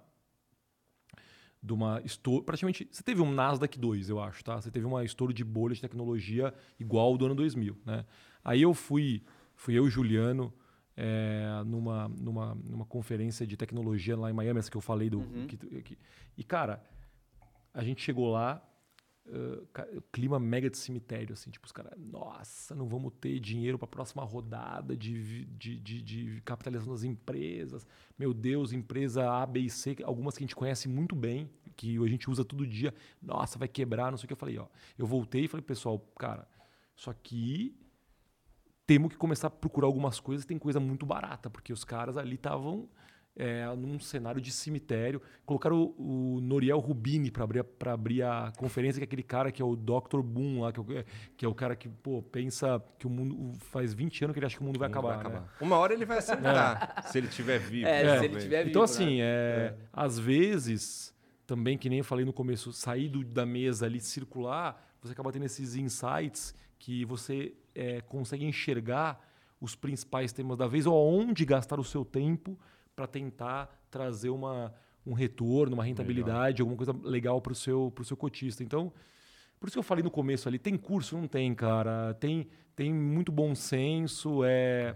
No final... Mas é uma escola de performance, é, de disciplina, é, de pô, só você escolher o tema que você vai discutir, isso pode mudar Sim. o retorno desse fundo absurdamente. E, cara, acaba sendo uma carreira muito assim. O pessoal fala, nossa, gestor de fundo, quando vai bem, ganha demais, né? Cara, é meio que parecido com um jogador de futebol, cara, porque o cara.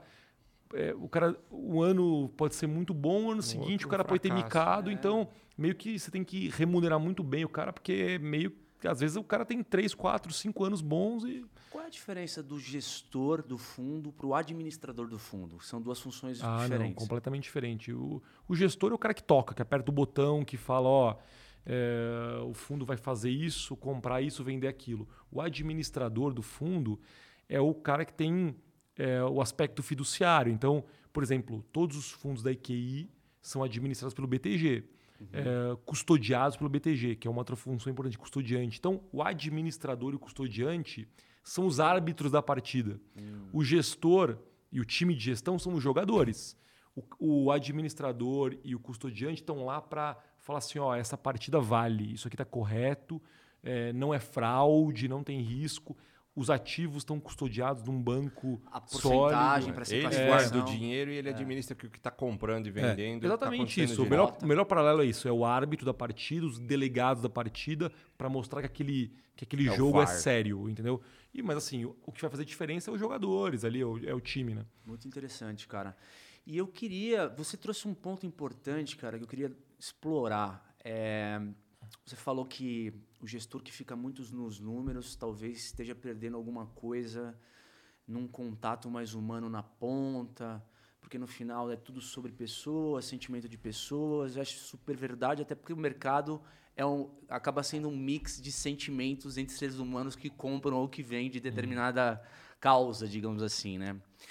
É, você é um cara é, que passou por muita experiência viajando, assim, qual é a diferença de você ver, por exemplo, um país? Você viveu já a experiência de ter um país que você estudou pelos números e você visitou esse país, conheceu as pessoas, a cultura, onde você mudou a tua opinião completamente diferente? Uhum. O que eu mudei a opinião, não, mas assim, estou tentando lembrar, puxar coisas. É, eu tenho, eu tenho uma, uma admiração enorme por países nórdicos, né? Então, é, eu já fui para a Suécia ali a trabalho, então você acaba vendo assim, ó, pô, é, países que têm um porquê de não ter dívida, de ter um fiscal em ordem, de ter é tanta diversidade é, natural que o cara é, pô, convive com praticamente metade do ano ou mais no escuro ali, então é, você vê que isso faz a diferença. Então, uhum. É, algumas algumas vezes viajar para o país para entender a cultura faz muita diferença, principalmente em alocações de longo prazo, né? Então, uhum. ou mesmo estudar os ciclos políticos ali, pô, a Argentina é um caso clássico que, poxa, o, o país tinha tudo para dar certo, mas o povo volta tão mal que no final vai o ciclo se repete muitas vezes, né? Então, naquela disso. época do Macri, né? Eu me lembro bem que a gente teve, é, a gente uh, tinha antes do Macri perder a eleição, é, as, as, as, as, primárias lá, a eleição legislativa, dois anos antes, foi horrível para o Macri, né? E aí começou o mercado a piorar já antes, de, já nessa, nesse momento. E um sócio meu é, teve na Argentina e falou, cara, tá um sentimento horrível das, das, das primárias ali, acho que não vale a pena apostar mais a favor da Argentina, tá estranho. E também foi muito acertado, porque a gente acabou saindo antes e foi um trabalho de campo, né? Uhum. Mas agora estudar culturas, viajar, e eu gosto de viajar diferente, né? Tipo, viajar de bike, é, fazer é, caminhada, escalada, eu acho que faz muita diferença. Eu tive uma experiência, cara, interessante com a Rússia, tá? É, não que eu seja especialista econômico na Rússia, mas a Rússia, imaginando que eu sou um ocidental, era sempre aquele país é, com uma cultura diferente, um, um bicho um pouco difícil de entender ali. E eu fui na Copa na Rússia, né? Eu tive a, a experiência de conhecer, entrar, eu, eu entrei um pouco para dentro da Rússia para conhecer um pouco mais o dia a dia das pessoas ali. Cara, assim, é, eu fiquei encantado com o país, assim, sabe? Tipo, São Petersburgo, se você dá um rolê na cidade, é uma mistura de Amsterdã com Veneza. É um negócio impressionante, assim. Tudo bem, estava em, em, clima de Copa, totalmente diferente, mas é, o povo russo, pelo menos com o brasileiro, os caras adoravam, assim, sabe? E a estética dos caras, assim, de fazer as coisas, as cidades como são construídas, é, me deu uma, uma visão diferente ali do, do país russo, né? apesar de haver muito contraste ali entre é, as regiões metropolitanas de São Petersburgo e Moscou com o interior do país, né? Foi uma surpresa muito muito interessante, assim, né, cara?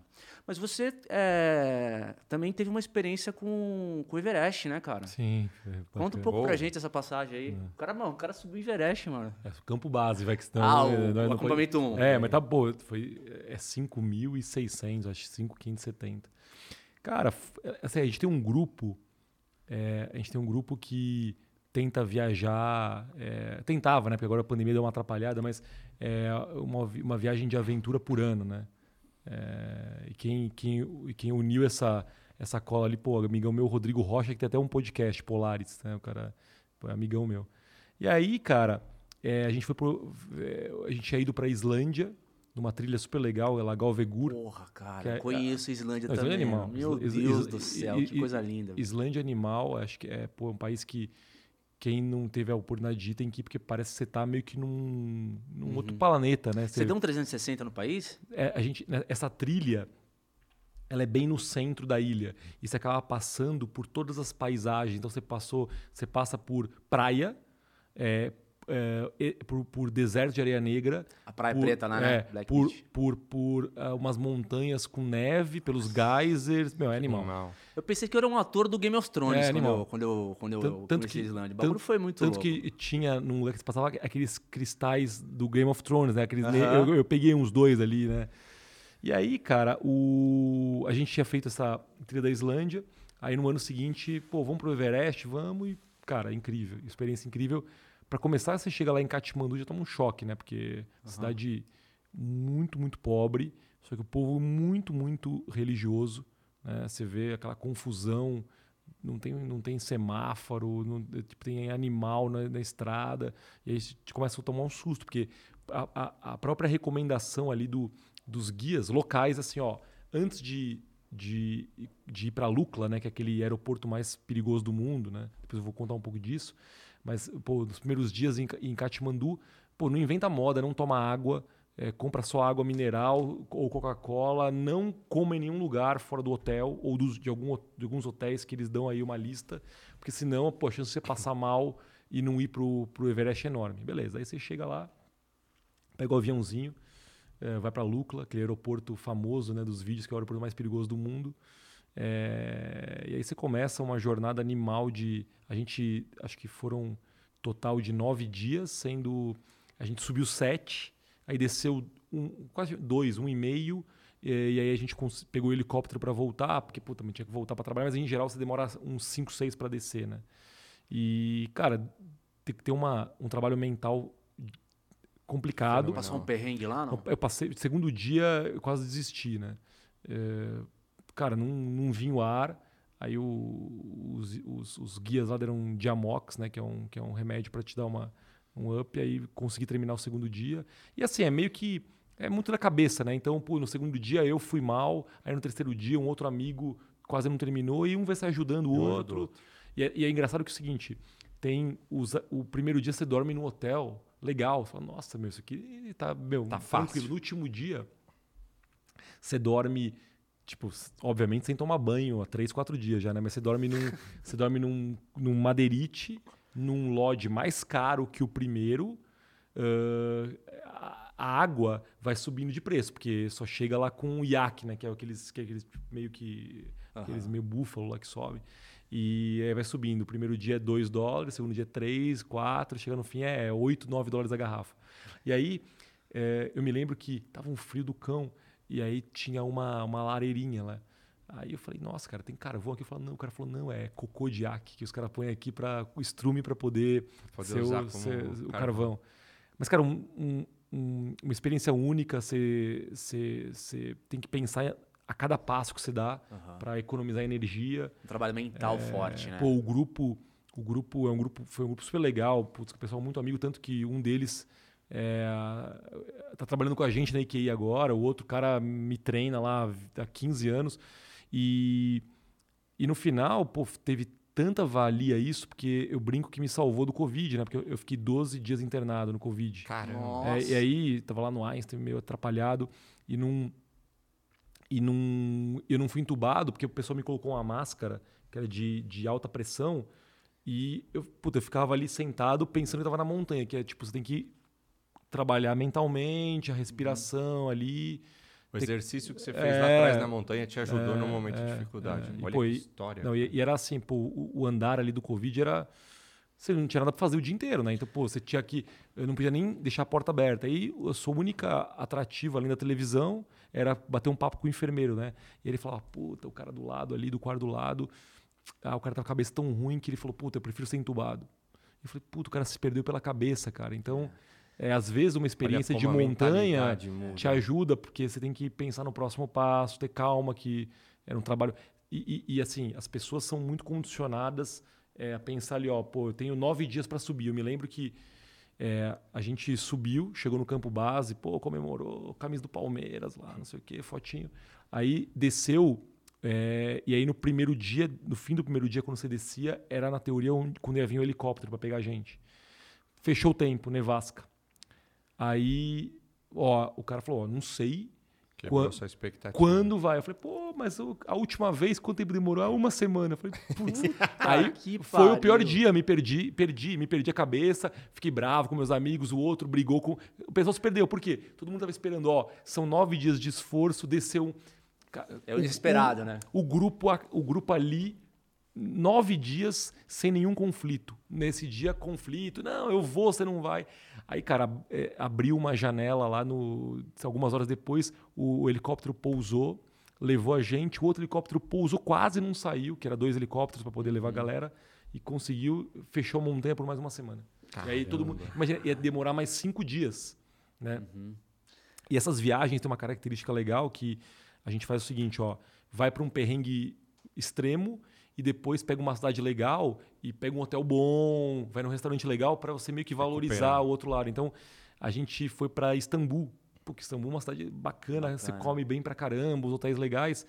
E aí, se a gente ficasse na montanha, ia ser Istambul. cancelado Istambul. Então, putz, ah, não, vou- não vou poder ir no hotel, vou perder uma puta grana aí, depois vai se.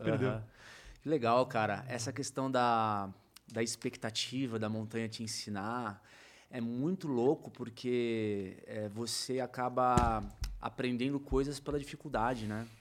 Que são os melhores aprendizados, né, É. cara? Quando você tá fudido ali. E só pra eu ter uma, curiosidade, quando você tava ali na, na- é, debilitado por conta da Covid, você tinha uma sensação física semelhante à que você teve na montanha ou você é, começou a ter o trabalho psicológico para simular a tua experiência na montanha para poder administrar aquela, aquela dificuldade que você estava tendo no Covid? Era psicológico ou era físico? Não, não, era, era 50 vezes pior físico. Porque assim, na montanha, você está lá caminhando, aí você vai, pô, pega uma subida, pega uma montanha, tem lá a escalada às vezes um pouquinho mais técnica, com as pedras, tudo. Só que você parar, e você parar e sentar, Volta. não, você tá tranquilo. Uhum. Covid não. Covid, tipo, eu me lembro que às vezes pô, eu ia caminhar pro banheiro, putz, não, não, não- vinha o ar nível que você ia desmaiar. Então, assim, Não tinha, era uma montanha sem respiro. Era uma montanha que o dia inteiro estava caminhando. Que então loucura. era um trabalho mental 10 vezes pior. Nossa. Só que você colocava máscara, era uma sensação horrível, porque ela ficava te pressionando. Só que tinha uma semelhança com a montanha que se você conseguisse entrar tipo, num trabalho mais constante, assim, tipo, ser... Um ritmo ali. Era né? como se estivesse descansando ali. Então, funcionava. E tinha que ficar seis horas de bruxo. A minha médica, pô, ah, aliás, um baita trabalho, né? Assim, uhum. ela, ela não entubou nenhum paciente no Covid. Ela, é, seis horas de bruxo por dia. Cara, seis horas de bruxo, não passa o tempo, velho. E aí eu pegava, colocava ali um iPad ali na cama, inclinava um pouquinho e ficava vendo série mas por que o bruxo? Só para entender. Porque você, ficava, você, você, fica em pronação, o seu, o seu pulmão fica numa posição que você é, diminui um pouco a chance de inflamação. Uhum. Então, você tinha que ficar pronado, que é de bruxo, é, seis horas por dia. Tanto que, às vezes, os pacientes que eram entubados e estavam em estado mais crítico, o pessoal prona, deixa ele deitar de bruxo. Uhum. Porque acho que é uma posição que você tende a, a ter menos inflamação pulmonar. Excelente. Então, e quando você, é, só para entender um pouco da tua cabeça naquela hora, você lembrou da montanha e aí você desenvolveu um ritmo ali de respiração que te fez ficar mais confortável diante daquela crise que estava tendo? É, porque você, você não perdia a cabeça, né? Então você ficava lá, puta, eu tô com a máscara e, e é, numa situação normal você ficaria pô, uma, imagina uma pressão, tipo, uhum. um, põe uma VAP sem, sem água, de ar no seu rosto o dia inteiro. Ou algumas várias horas por dia. É muito desconfortável. Então o pessoal não aguentava essa máscara. De outros quartos, por exemplo. Então, você punha e fala, pô, tô aqui na montanha, cara. Então, respira devagar, pensa no próximo passo, pensa que, puta, ó, não vai adiantar, não é meia hora. Vou ficar três horas aqui, velho. Se adapte. É, adapta ou morra. Então, se adapte, cara. Então, putz, via TV, o negócio ficava meio que embaçado, ia lá, dava uma descoladinha aqui, desembaçava. Então, Experiência cê boa, cara. Você acha que esse treinamento mental depois te ajudou no dia a dia do trabalho? Cara, eu sou, eu sou um cara bem nervoso e ansioso, então é, ajudou. Porque tem que, às vezes, é, é, ajuda a respirar, a pensar duas vezes. E olha que, mesmo assim, eu sou é, bem nervoso, assim, bem, mas, mas ajuda, ajuda, com certeza. É, é. Segura aí, porque tá bom o papo. A gente vai chamar um emblema agora. Opa! Que história, hein, galera? Puta, olha, te falar que a gente. Eu tive alguns momentos difíceis assim e a gente tem algumas coisas em comum, né? O foda é que. Ó, esse aqui é o PH. Ettore Marquete por PH. Esse é o emblema. Qual que é o código? Volatilidade, galera. Para você que quer resgatar em critiquepodcast.com.br ou nv99.com.br, você resgata um emblema nas primeiras 24 horas de grátis. E depois, nas próximas 24 horas ou em diante, você vai comprar de quem resgatou. Sim, é um mercado secundário de emblemas e que, que no, tá bombando, hein? Que no Aproveita, futuro. galera. Também, eu, eu acho que vai virar eu, NFT isso aí, cara. Esse sou eu? Hã? Esse é você. É você. É, pô, legal, me arruma essa. Tipo, pegar esse embleminha aí. Sim, sim. A gente de vai. Graça você recebe também. A gente vai te marcar, a gente é, é, posta na, no Instagram, tudo. É bem legal. Show. E ó, em épocas de figurinhas da Copa, os emblemas estão bombando. Essa semana eu tava conversando com o pessoal que cuida lá da plataforma NV e o mercado tá aquecido. Então, além das suas figurinhas aí da Copa, fique esperto baixa o teu emblema gratuito que logo logo você pode fazer muito dinheiro com isso daí, muitas Sparks. Muito legal.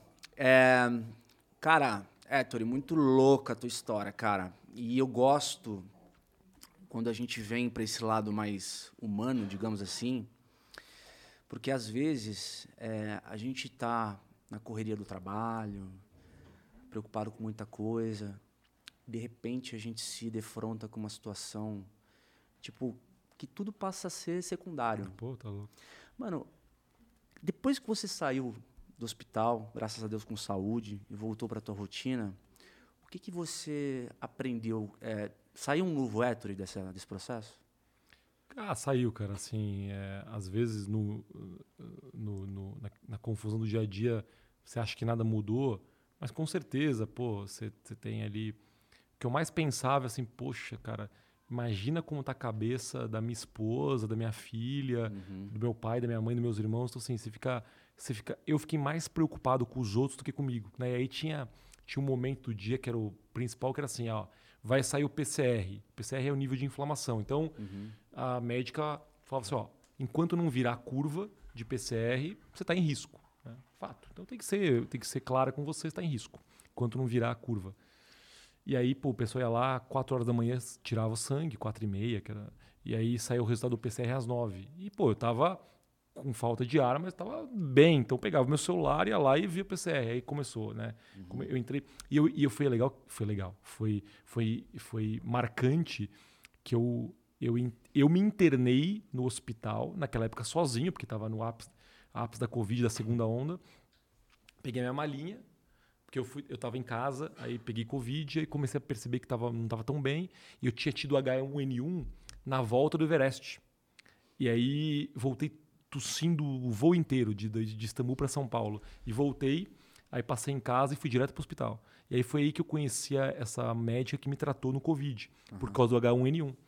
E aí, quando eu comecei a perceber que o Covid estava estranho, sei lá, terceiro, quarto dia, eu liguei para ela, falei, ô, doutora Sônia, tá acontecendo isso? Eu falei assim, tá, tá, então assim, a gente vai, a gente vai é, acompanhando, se essa saturação cair ali abaixo ah, de 85, aí ah, você vai se internar e você vai piorar no hospital junto comigo. Tá bom. Uhum. Aí chegou um dia, puta, 85, 84, 83, liguei pra ela, falou, putz, chegou a hora, pega sua mala, vem pro hospital. Aí cheguei no pronto-socorro zerado, né? Ó, tô aqui me internando, pessoal tá achando meio estranho. Ah, tá, mas a doutora Sônia, putz, ela é, é super conservadora e tá bom. Então me internou, primeiro dia, falou assim, ó, agora você começa a piorar, mas vai piorar aqui dentro. E aí começou o PCR, né? Então veio, é, o normal é meio a um, né? Foi 3, 8, 20 e pouco, 50, 70, 80. Não, 80 é muito foda, tá? Aí o pô, 80 aí no Bateu dia 80? Bateu 80. Aí no dia seguinte, 80, 71. Aí ela ligou pra minha esposa e falou assim: ó, começou a melhorar, tô tranquila agora. Agora ele vai melhorar rapidamente. 70, 50, z- é, A 08. descida é rápida. Não, tipo, 50, não, 70, 50, 08. Que louco. Aí 08 eu falei, ah, tô indo embora do hospital. Ela falou, mas nem a pau, você vai ficar mais tipo cinco dias aí. Aí você muda o mindset, né? Que eu comecei, putz. Aí, eu- aí eu Agora fiz- eu quero ir embora. não, e aí eu fiz uma Que amizade. isso? Não, aí eu fiz uma amizade ali com, com o enfermeiro. Eu falei, cara, puta, eu quero pedir uma pizzinha aí. Aí ele, falou, ele falou, cara, não dá, porque. Eu falei, não, arruma um jeito. Aí, ah, o cara vai aparecer. na ele- Aí o cara entrou com a pizza, ó. Pegou a pizza. Aí no dia seguinte, Caralho, sushi. velho. Aí o cara falou, ô meu, chega, cara, não dá, não dá, vai. Porque você tá desesperado. Porque você não pode. a- picanha, a, a por janela do, do quarto é blindada Aham. pra, sei lá, pro cara não se jogar. A porta fica, tem que ficar fechada, então você não tem. Então eu às vezes abria a porta, dava uma olhada ali fora, mas é desesperador. Depois que você saiu daquela tensão máxima, por mais que você tenha ainda uma dificuldade de respirar, ah, fisioterapia o dia inteiro, mas putz, você quer aproveitar. Mas a, lição é essa: você fica mais preocupado com quem tá fora do que com você mesmo. Completamente. Então é muito difícil. Completamente. E as pessoas não podem te visitar. Uhum. né? Pô, a minha esposa ainda foi uma guerreira de tipo, ela falou pra médica, eu quero ir. Aí a médica fez um pedido pra ela, que ela, como se fosse minha psicóloga, ela foi lá passar umas horinhas comigo. Porque, cara, imagina, que é 10 dias sem ver, assim, então é, é bizarro. Cara, é. O dois- ser humano faz muito pelo outro, né? É. Os maiores projetos, o maior comprometimento é quando você tem algum junto que você lembra e fala, não, é pelo meu filho, é pela minha esposa, é pelos meus pais. É. Só a- por nós a gente desiste antes do que pelo outro. Sim, é impressionante. Mas assim, é- mas a conclusão é a seguinte, pô, ah, por mais que não pareça no dia a dia, você acaba valorizando mais os momentos ali em família, os com os amigos. Completamente. Tipo, a, a, a cervejinha ali você você valoriza mais, você valoriza mais o joguinho do seu time. Aí, pô, depois disso fui lá ver o Mundial, perdemos, mas faz parte. E eu posso te né? falar, cara, assim, eu também passei um ano complicado em 2021 e o que me trouxe é a relativização do que eu acho que é problema. Porque, por exemplo, é, toda vez que eu tinha um mega problema, que a gente sempre tem problema, né, cara? No trabalho, em casa, puta, coisas, essas coisas que não funcionam do jeito que você imagina que, que deveria funcionar. Aí você lembra da dificuldade que você teve de vida. Eu fiz uma cirurgia no ano passado, foda também. E aí você fala, caralho, mano. Na verdade, o problema é que era tão grande e não. Mano, assim, pelo que eu passei. Então a leitura, ela passa a mudar um pouco de realmente o que, que é um baita Problema problema. de verdade. O que, que é um baita problema. Porque essa questão de você é, encarar é, determinadas coisas, assim, você não aprende. Você tá- pode até tentar, cara, mas aprender mesmo, você não aprende com, com, com a experiência dos outros.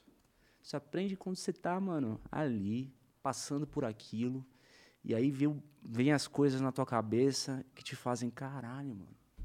Tipo, no final do dia, pegando o teu caso, vai, você tava, assim, a um detalhe de Da merda. da merda, É. entendeu? Eu também. Também passei por isso no ano passado. Então, assim, por um detalhe. Tipo assim, então, olha só como a coisa da vida é tão frágil, né, cara? A gente, a gente pode, puta, conquistar tanta coisa, é, pode vencer tanta coisa na vida, só que é, a gente também tem que ter humildade diante de, de problema, porque quando as coisas acontecem de uma maneira foda, assim, você percebe que você é um cara que você pode estar sujeito a, a coisa que qualquer ser humano pode estar, entendeu? É aquela, aquele ditado, para tudo, para tudo dar merda, basta tudo tá bom, É. né? Então, uma baita lição É, de mas- vida. e, e outra coisa que é um paralelo não óbvio, mas eu, eu prezo muito isso, assim, acho que tentando fazer aí uma, uma dica profissional para as pessoas, é às vezes você pega ali o cara fala, é, principalmente o pessoal mais novo, não, que vou ler 800 livros e vou aprender tudo, cara, não tem nada substitui a experiência. Então, às vezes o, o, o equi- importante é o equilíbrio. O cara, pô, vai lá, é, dá, o- dá um rolê numa biblioteca, ou vai andar na rua, ou vai pô, passear de bike, vai observar, vai, vai, às vezes, no parque ver como os outros. Isso tem valor, cara, porque é, você observar o padrão humano de comportamento, você observar é, o- as experiências de outro, não só lendo, mas é, conversando. É, pô, às vezes, esse podcast, pô, olha aqui a troca de, de experiência, Experiência. e como que você cresce. Então, no final, é, é sair um pouco daquela coisa, não, pô, vou, vou ler, vou estudar, vou ler os relatórios, vou ser um bom profissional. Não, cara. É, não é só isso. Tem Ou mais do que isso. humana. O Juliano falou uma coisa que é muito verdade e na IQI você tem que praticar muito isso e funciona. Você vai criar empatia no grupo é, da empresa, ali dos sócios, com hora bar, cara. Então, hora bar é importante, porque na hora bar o cara vai é, te contar o- de fato os problemas que ele tem na área, de fato que ele está vendo como desafio. E aí você acaba criando essa empatia e funciona. Então, eu gosto disso. Acho que tem muito valor. Então é um pouco daquilo que a gente falou da, da, da, da- da- do, do cara que tem a vivência das ruas, né? Acho que, que isso aí tem muito. Não, e as pessoas estão perdendo um pouco dessa capacidade de socializar. A pandemia é, ajudou a fazer isso também. Mas eu queria fazer um convite para você que está em casa aí para fazer esse exercício de empatia, né? Foi uma coisa que um dia me colocaram, eu achei do caralho, que é o seguinte: liga para um amigo seu que você não tem contato muito tempo e troca uma ideia com ele. Puta, minha vida tá assim, assim, assado, cara, faz tempo que eu não falo contigo. Porra, eu já queria te ligar faz um tempo. Troca uma ideia de pelo menos meia hora com esse amigo. Segundo, chega para uma pessoa e fala bem desse teu amigo ou de outro amigo, mas empodera essa pessoa para aquela outra que você considera legal, tal. Elogia essa pessoa para uma segunda. E a terceira, procura chegar numa pessoa que você gosta ou que você tem atenção e escute ela. Se ela quiser te contar alguma coisa, puta, cara, como é que tá a tua vida tal, mas escute, olhe no olho e escute, tenha escutativa para você de fato fazer o exercício dessa empatia com outro ser humano. É uma coisa que a gente pensa que não é, mas é poderoso, cara, né? Então, uma coisa que me ajudou bastante também, porque na pandemia a gente fica é, Trancado, né? trancado, né? Esse negócio da empatia é, é, é foda mesmo. Mas, é, é, Héctor, eu acho que, puta, cara, que história, hein, mano. Show de bola, cara. Foi um, foi um negócio. Até me tocou, porque. Já tem próxima viagem? Depois tem, do monte? tem, não, tem agora, assim, ó, esse grupo aí, eles fizeram o Monte Sasta na, ali na Califórnia, que é um monte sagrado. Eu não pude ir porque eh, tá numa fase da IKEA que eu preciso estar mais pre, ali todo dia. Mas eu tô indo agora, no fim do mês que vem, pedalar na França. Tipo, Oh, então, legal. Eu gosto muito de vinho, né? Então, eh, eu costumo estudar um país ou uma região Mas você vai no circuito lá? Do... é, eu vou para Borgonha, né? Ah. E aí eu, eu costumo estudar É, aí vai lá porque você, sen- você vai nas vinícolas, você sente a região, você aprende mais. Aham. E em geral de bike é melhor, porque, puta, você vai lá se empanturrar de comida. Aí você, pelo menos. Você Gasta aquela- caloria. Não, e gasta caloria e aquela coisa, senão fica tudo muito parecido. Então, você vai dar uma pedalada durante o dia, aí chega, vai, prova os vinhos e, e você observa muito. Então, você observa a cultura local, você observa a diferença entre as regiões, você vai com a cabeça, ó, pô, essa região aqui é mais pô, é mais terra, as vinícolas são mais afastadas, então são mais diferentes, então é bacana. E, e aí o, o, o pessoal tá querendo fazer daqui um, dois anos o Aconcagua. Aí é Oh, Caralho. então, mas aí a, Deus, em, hein, em-? Outra em- pegada, em casa né? vai ser meio duro de conseguir o alvará para fazer esse, mas agora com filha tudo, mas vamos Não, mas tentar. vai falar, ó, fala, amor, tô vacinado, meu. Porra, agora eu tô. Já, já passei por duas pra aí na montanha, já, meu. Tipo, a, montanha simulada e a montanha de verdade. Agora tô habilitado, né? É. E, tem o, e tem um Monte Roraima que a gente quer fazer também. Parece que agora, como você em geral entra pelo lado venezuelano, tá um pouco mais complicado, mas, mas é um negócio legal que, e perto, né? Então é. É. Mas a Concagua vocês querem ir? É pico? É, mas dá, é possível. É um pouco mais técnica, subida, parece, Aham. é, mas é, dá para fazer. Legal, cara. É. É isso, acho que é, a gente está indo para a parte final do, do podcast. A gente tem um ritual aqui. Você coloca esse elástico que está na sua mão aí dentro da bola do critique. Você É uma se forma de- une com todos os nossos Exatamente. convidados. Você pode fazer Eu, parte. nem, eu nem sabia disso, e você viu que eu tirei antes. e Fiquei, Você já tava então com ele na eu mão, aqui, ó, mano. eu tava- Caralho. Exatamente. Você pode, passa a fazer parte da história do podcast. Foi muito louco mesmo. E eh, se você quiser deixar um recado para o nosso público, a gente vai para um ping-pong agora, que são perguntas mais objetivas. Tá. Mas você tem. Quem quiser entender um pouco mais dos fundos da EQI, tem que acessar o site. Como é que funciona, para o pessoal entender um pouco É, mais? a EQI, pô, uma, uma- é uma empresa de é, varejo, né? Então, assim, Uhum. todo investidor é, com ali mil reais já, já, já é um prazer para a gente poder abrir a conta. Hoje são é, mais de 60 mil clientes já na EQI, né? Com 17 bi é, sob- de custódia. Na Asset, que nem eu falei, são 3 bi. Uhum. para saber um pouquinho mais do nosso trabalho, a gente tem ali redes sociais que a gente é, costuma tentar dar uma, dar uma visão do que a gente está pensando do mundo. Então, pô, tem o Twitter, tem o Instagram, que agora está um pouco mais focado em dar informação de mercado. A própria EK Asset tem um Instagram dela que também faz o. A gente faz essa função de, de ajudar a informação. Então, acho que olhar as redes sociais é, é interessante. E, pô, é, sempre um prazer aí poder ajudar o pessoal que está em dúvida da, da- da- do passo, passo profissional ou mesmo do que fazer. Cara, tô- Muito legal, cara, porque com certeza a gente tem público que quer eventualmente iniciar no mercado financeiro. Inclusive, eu sei que a EQI sempre tem vagas abertas para o início dessa carreira. Então, foi muito legal para poder conhecer um pouco mais da tua profissão, da tua trajetória. E antes de a gente ir para a parte final mesmo, eu tenho que até dar um abraço aqui, mandar um salve pro Moran, que tá no. A Opa! galera da EQI tá presente aqui, cara. Pro Léo, cara, pra, pro. Inclusive o Moran sentou aqui da- na, na- na cadeira e falou sobre a, a, a- a research, né? O Lincoln, a Gislaine Moreira, o Guilherme Dantas, o Alejandro. Cara, um abraço, galera. Obrigado aí pela presença de todos no chat aí. E para a gente poder terminar, é, eu separei algumas perguntas aqui que eu acho que é um pouco mais ping-pong para entender como é que funciona é, a cabeça do Héctor aí a respeito do mundo, né? Se você pudesse é, dar um conselho, é, o Héctor hoje que chegou onde chegou, se ele pegasse, entrasse numa um carro, na máquina do tempo, viajasse no espaço-tempo lá e pudesse conversar com o Héctor que começou lá na corretora, como estagiário, que tipo de, de, de ideia ou que conselho que se daria para esse Héctor? Calma. Só isso. Calma. Calma que vem.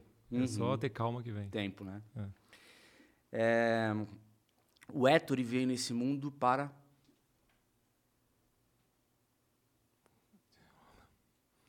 Fazer a diferença. legal. Boa. O que foi fundamental para você chegar onde chegou? Caráter. Legal. Qual que é a palavra do século para o Héctor? Inteligência emocional. E por fim, trabalho para você é? Esforço. Muito obrigado. Cara, Sensacional. foi show Uma de aula. bola. Uma aula. Muito bom. É, Galera, esse foi o podcast aí com o Hétero Marchetti, o CEO da IKEA Asset. Espero que vocês tenham gostado, assim como eu aprendi bastante aqui, mais um pouquinho de mercado financeiro. Eu sou um aficionado por mercado financeiro, então, é, com os meus conhecimentos aqui, ampliei um pouquinho mais meu leque. Então, Bia, você quer falar da, da semana que vem? A gente não tem. A gente tem cobertura da, do Digital que na sexta, né? Pega aqui.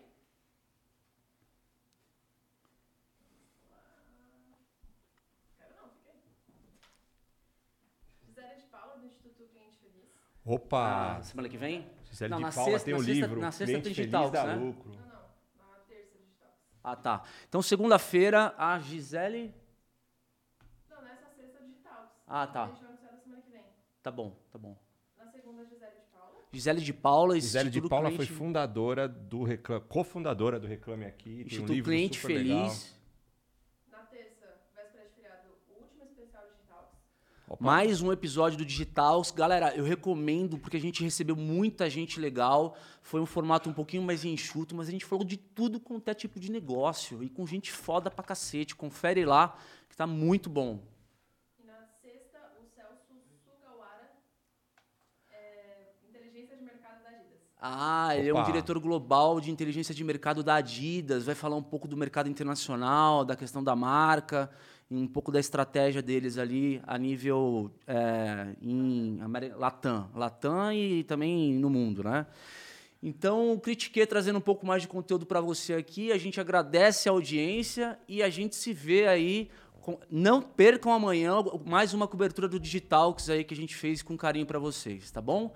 Então, um abraço. Obrigado, Barra, pela participação mais uma vez. Valeu, obrigado vocês. E Pedrão, mete a vinheta para nós aí.